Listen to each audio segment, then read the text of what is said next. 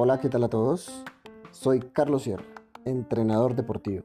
Bienvenidos a Fútbol de mi barrio, un discreto, pero entretenido programa para árbitros de fútbol de salón, tanto aficionados como profesionales.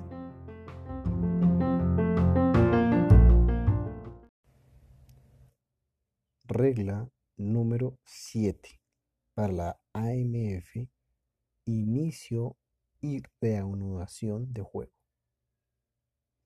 Para la FIFA, la regla número 7 es la duración del partido. Comencemos. 1. Antes de iniciarse el partido, el árbitro realizará el sorteo mediante lanzamiento de una moneda al aire entre los capitanes para decidir qué equipo efectuará el tiro inicial. Se tendrá presente la ubicación de los equipos. Siempre deberán atacar hacia su banco de suplentes. 2.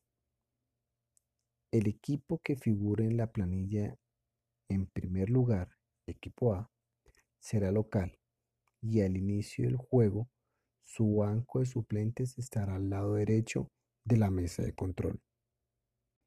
3. El juego será iniciado mediante la orden del árbitro y el jugador pondrá el balón en movimiento hacia adelante. El inicio, reinicio y reanudación de juego, el jugador dispondrá de un tiempo prudencial para colocar el balón en juego. Si excediera este tiempo, se tomará la medida disciplinaria correspondiente. 4. Al inicio cada equipo ocupará su medio campo. Los jugadores del juego adversario al que efectúa el tiro inicial deberán encontrarse a no menos de 3 metros de distancia del balón hasta que haya un paso efectivo hacia adelante y dentro del círculo central. 5. El tiro inicial se efectuará con un pase al compañero. Esta acción debe completarse dentro del círculo central. Toda infracción que se produjera a esta regla determinará la repetición del tiro inicial. En caso de reincidir, deberá ser sancionado disciplinariamente.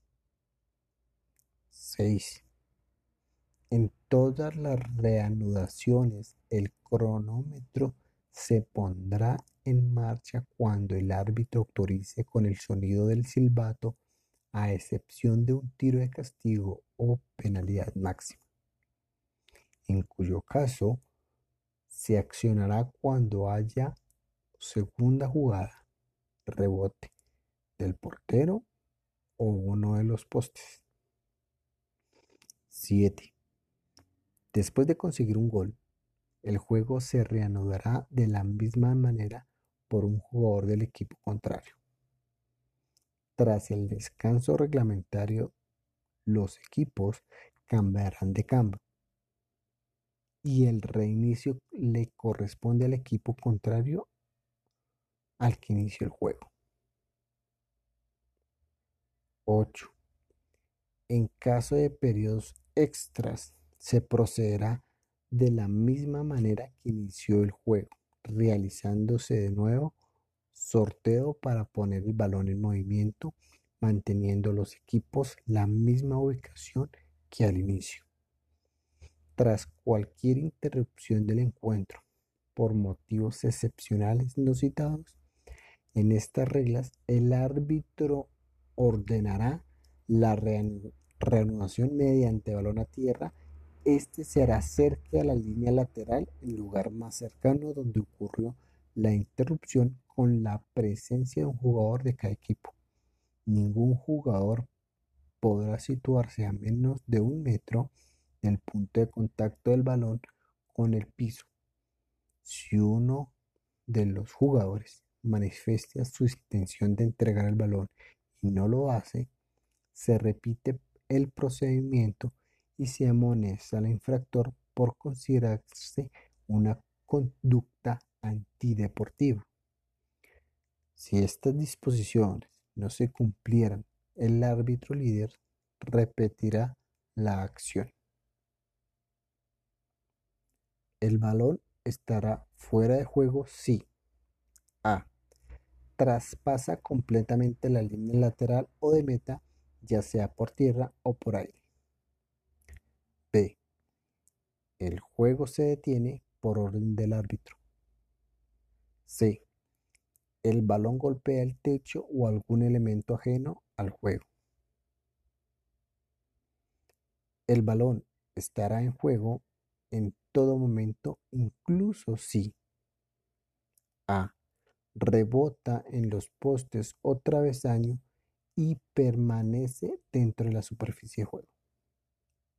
B. Rebota en cualquiera de los árbitros situados dentro de la superficie de juego. Decisión.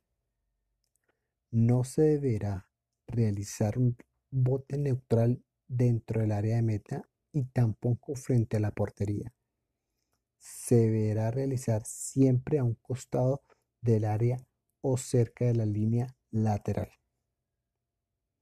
Si el juego se desarrolla en superficie techada y el balón golpea accidentalmente el techo o cualquier obstáculo que esté dentro de la superficie de juego, este se reanudará de lanzamiento lateral que será ejecutado por un jugador del equipo contrario en el punto más cercano donde ocurrió el hecho.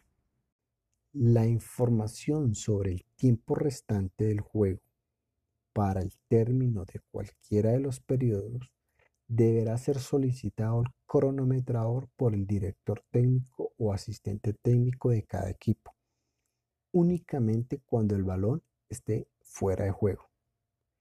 En caso de ausencia del director técnico, el capitán de los, del equipo solicitará a los árbitros las mismas circunstancias reglamentarias.